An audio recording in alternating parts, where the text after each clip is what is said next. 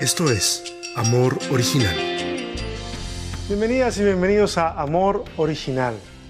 Adviento y Cuaresma son las temporadas más significativas dentro del calendario litúrgico. Nos preparamos con semanas de anticipación para valorar estos eventos que enmarcan no solo la vida de Jesús, enmarcan, enmarcan en realidad toda la vida, la, la de todos los seres humanos. Todos nacemos y todos morimos. Pero hoy es domingo de resurrección y eso nos hace recordar que la resurrección es algo que nos ha sido prometido, que valida la existencia humana, que nos comunica que la materia no es un lastre que hace imposible la plenitud espiritual. En Génesis, en el acto creador descrito en el capítulo 1, se puede leer que luego de cada acto creativo, cada uno de ellos, ve a Génesis capítulo 1, revísalo, el texto dice de Dios, y vio Dios que era bueno. La resurrección es entonces el eco de esa declaración ancestral. La vida humana, la creación física del ser humano es algo bueno que nace en el corazón de Dios. La resurrección, sí, es misteriosa. Y personalmente no me atrevo a explicarla, no siento que le pudiera hacer justicia con mis palabras a semejante misterio. No obstante, nos comunica esperanza, una esperanza de la que especialmente en estos días, como humanidad, estamos sedientas y sedientos. Durante esta semana que culmina hemos subido horas y horas de contenido en nuestras redes sociales con el fin de animarles a conversar la fe y abrazar el misterio de esta celebración. Vale la pena detenerse y admitir que no entendemos todo y que a veces las explicaciones que nos han sido provistas no han suplido toda la curiosidad o tal vez toda la inquietud que hay en nuestro corazón. Se vale conversar la fe. Por favor, hagámoslo en todo lugar, con amigos, con familia. Es un ejercicio súper importante.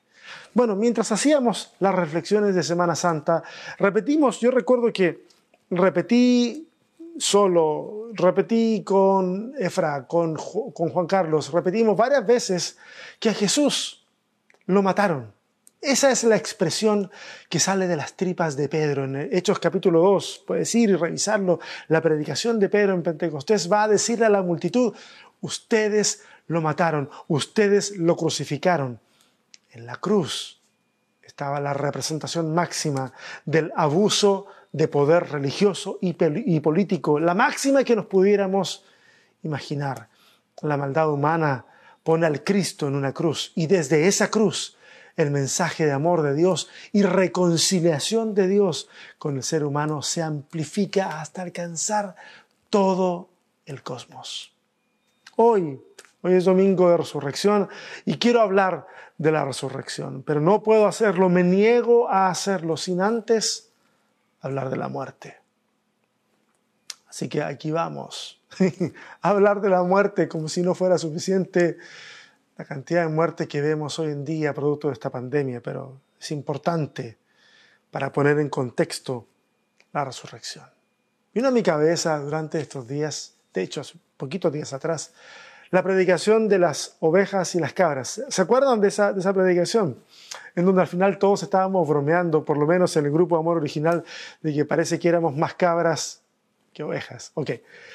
Las ovejas hacen el bien sin saber qué es para Dios. Y, vemos en esa parábola que hay cabras que ignoran al necesitado y que creen que ese ignorar no tiene trascendencia. ¿Sí? ¿Se acuerdan? Por si alguno no, no, no se acuerda, está ahí en los registros de, de, la página de Amor Original, búsquela, ahí está la predicación, por si quiere echarle un vistazo. Cuando pensaba en eso, de hecho, cuando pensaba en eso ayer, vino a mi cabeza que es precisamente esa la forma en que seguimos matando a Cristo hoy.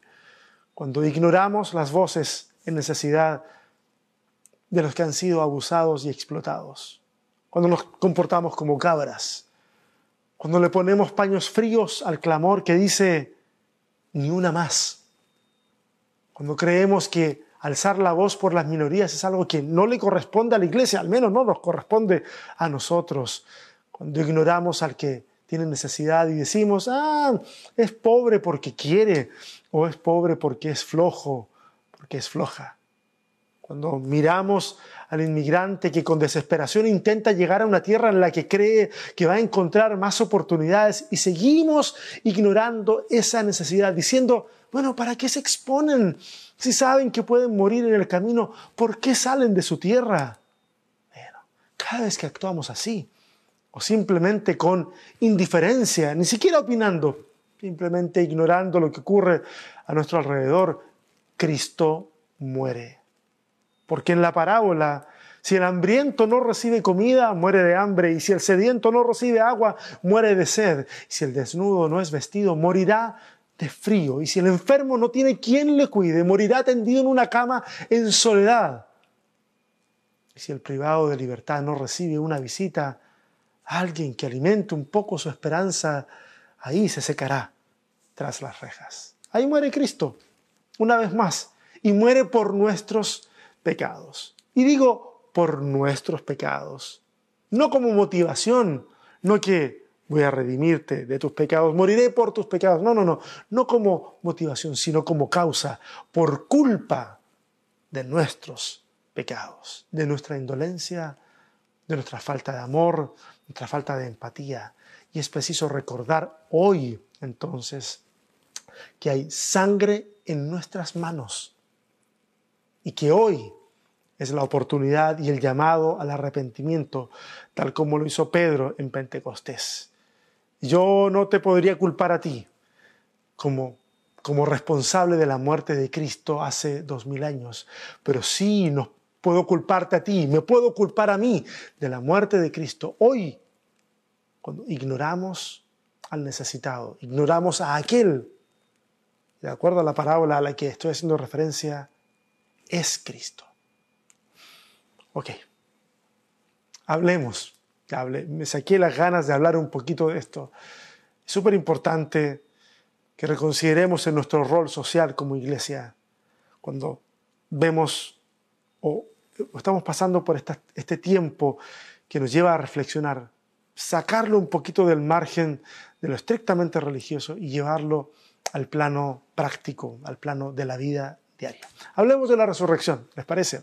Muchos, muchos han intentado explicar la resurrección para poder cimentar su fe. El apóstol Pablo incluso va a decir en 1 Corintios 15, 17 que si Cristo no ha resucitado, nuestra fe es vana o es falsa o es sin valor. Esto contrasta un poco con, con las palabras de Jesús cuando, cuando cuenta la parábola del rico y Lázaro. E, e, es más, yo les animaría a que no se queden con la cita pequeñita ahí de, de Primera de Corintios, eh, que, de la que hago referencia ahora, sino que vayan y lean todo el capítulo, a lo mejor van a descubrir algo interesante. No obstante, igual, igual contrasta un poco con la parábola, eh, la parábola de, que cuenta Jesús del rico y Lázaro. Ubican esa parábola, creo que también hemos hablado de ella en Amor Original. En la parábola se cuenta que el rico que está en el tormento pide volver a la vida para advertir a su familia que el camino que siguen no es el correcto, que deben enmendar su camino con urgencia si no quieren terminar exactamente como él. Abraham, el interlocutor del rico en la parábola, le responde, a Moisés y a los profetas tienen, que les hagan caso a ellos. En la parábola el rico insiste y dice, no, no, no, si un muerto resucita, entonces creerán. Y Abraham replica diciendo, si no creen a Moisés y los profetas, tampoco creerán aunque un muerto resucite. Busquen la parábola, está ahí en Lucas 16, versos del 28 en adelante, o un poquito antes en realidad. Cuando la parábola dice Moisés y los profetas, bueno, todos habrán entendido, los primeros receptores del Evangelio están entendiendo que apunta a la Torá y al grupo de libros que hasta ese entonces componían el cuerpo profético.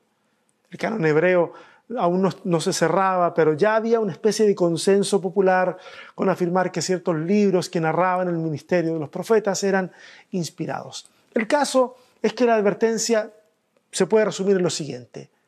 Ustedes tienen todo lo que necesitan para creer. No necesitan nada más, ni siquiera a un resucitado. La ironía es evidente. Y seguramente esto no dejaría eh, sin, sin algún tipo de asombro a los lectores del Evangelio que saben que es eso precisamente lo que ocurrió con Jesús. Ha muerto y ha vuelto a la vida. Y esta historia se pone en labios de Jesús.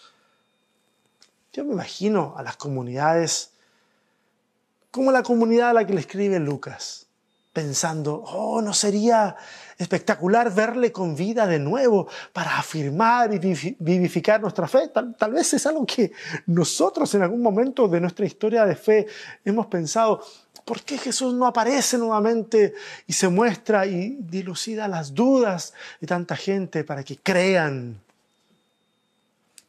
Los cristianos que leyeron el Evangelio de Lucas están distantes de los hechos espectaculares del ministerio de Jesús. No obstante, el redactor del Evangelio les comunica que lo que necesitan para vivir conforme a la voluntad de Dios ya les ha sido dado, no necesitan a un resucitado. El Evangelio de Juan recoge una escena singular, tal vez un tanto contradictoria con esta. Jesús se ha aparecido a los discípulos, pero uno uno ha quedado excluido de esas apariciones. ¿Tú lo conoces? Tomás. Este discípulo tiene dudas de la resurrección y dice, le dice a los discípulos, si no me tiene mi mano en su costado y viere las marcas de los clavos en sus manos, yo no voy a creer. Jesús se aparece y le ofrece pruebas a Tomás. Le dice que no sea incrédulo, sino que sea un hombre de fe. Le ofrece meter la mano en el costado. Y, Tomás reacciona con una declaración teológica altísima. Llama a Jesús Señor y Dios. ¿No parece contradecir este relato al pragmatismo del relato anterior que dice que para creer no es necesario un resucitado? Digo, acá hay un incrédulo que cree porque ve a un resucitado. Ahora, ¿cómo lo explicamos? Como corona del evento que acabamos de leer, Jesús le dice a Tomás, porque me viste, creíste. Bienaventurados o dichosos los que no han visto y sin embargo creen. Aquí la cosa se pone muy rara, muy rara. Les explico el por qué.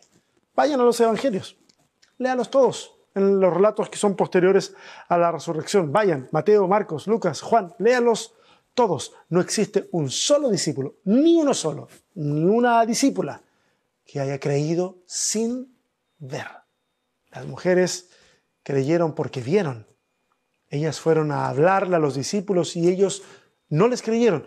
Pedro corre a la tumba porque tampoco cree y cuando ve, cree. En fin, nadie cree sin ver. Nadie.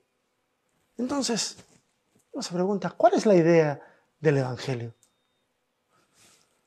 Lo que a mí me sucede con frecuencia, y creo que le sucede a muchas personas con frecuencia, es que olvidamos que, que no solo el contexto de los relatos que se están narrando es importante. Tan importante como ese contexto es el contexto del momento de la redacción de los relatos, cuando se ponen por escrito. Los ochentas para Lucas, los noventas para, para Juan, para la comunidad a la que ese evangelio va dirigido, todos, súper lejos del tiempo de Jesús. Cristianos de segunda, de tercera generación incluso, que han creído porque vieron en Jesús el cumplimiento de las promesas de Dios a Israel y lo vieron escudriñando a Moisés y los profetas. Por supuesto, también escucharon la predicación apostólica, pero es una generación de cristianos que han creído sin haber visto. La bienaventuranza es para ellos y es para nosotros también que hemos creído sin pruebas, sin documentales del Discovery Channel, proveyendo evidencias. Hemos creído porque cuando nos hemos encontrado con el Cristo resucitado en nuestras vidas, hemos sentido el escosor en el corazón como esos caminantes rumbo a Emaús. Creemos en el Evangelio y creemos en Jesús porque así nos ha movido el Espíritu hacerlo. No necesitamos argumentos para hacer más respetable nuestra fe. No necesitamos hacer de ella un faro de la intelectualidad. Claro, se aprecia que podamos tener razones y reflexión, pero no necesitamos de la intelectualidad para tener fe. Lo que necesitamos es tal vez volver a creer como niños, preguntar como niños, dudar como niños, caernos y levantarnos como niños. Necesitamos volver, necesitamos volver a tener el corazón tierno y dispuesto al asombro. ¿Sabes qué necesitamos? Dejar de hablar del Evangelio y comenzar a vivir el Evangelio. Con convicciones y dudas a cuestas. Se puede, pero que cuando pensemos en el Evangelio, el corazón se nos llene de esperanza. Esa también es resurrección. Una resurrección que muchos de ustedes han experimentado en este tiempo, porque, vamos, nos conocemos, hemos hablado más de una ocasión, muchas y muchos llegaron de ustedes, llegaron a pensar en que ya no querían nada con Dios, nada con la iglesia, nada con la Biblia, nada de nada con el mundo de la fe, pero de una forma difícil de explicar, han visto resucitar esa fe moribunda y junto con ella el deseo de ponerla en acción, conectarla con el prójimo y al hacerlo, al hacerlo, han comenzado a ver el poder transformador del Evangelio. Por razones como esas, yo creo en la resurrección. La de hace dos mil años atrás y la que veo hoy en ustedes. Oremos. Señor, gracias Gracias por esta semana en la que hemos podido pensar la fe, reflexionar la fe, hacernos buenas preguntas también. Pero sabes, Señor, queremos que nuestra, nuestra fe pueda resucitar en nosotros. Que la convicción pueda resucitar. Tal vez, tal vez no de la misma manera que en algún momento tuvimos esa fe cuando recién dábamos nuestros primeros pasos. Tal vez es una fe distinta. Tal vez es una fe que nos quiere llevar más allá. No sé. Pero queremos, por sobre todas las cosas, vivir el Evangelio, vivirlo de corazón y poder experimentar en carne propia, así como testigos presenciales, el poder vivificador de tu palabra, del Evangelio, la vida de Cristo, que se transmite en nosotros, que también quiere vaciarse en otros.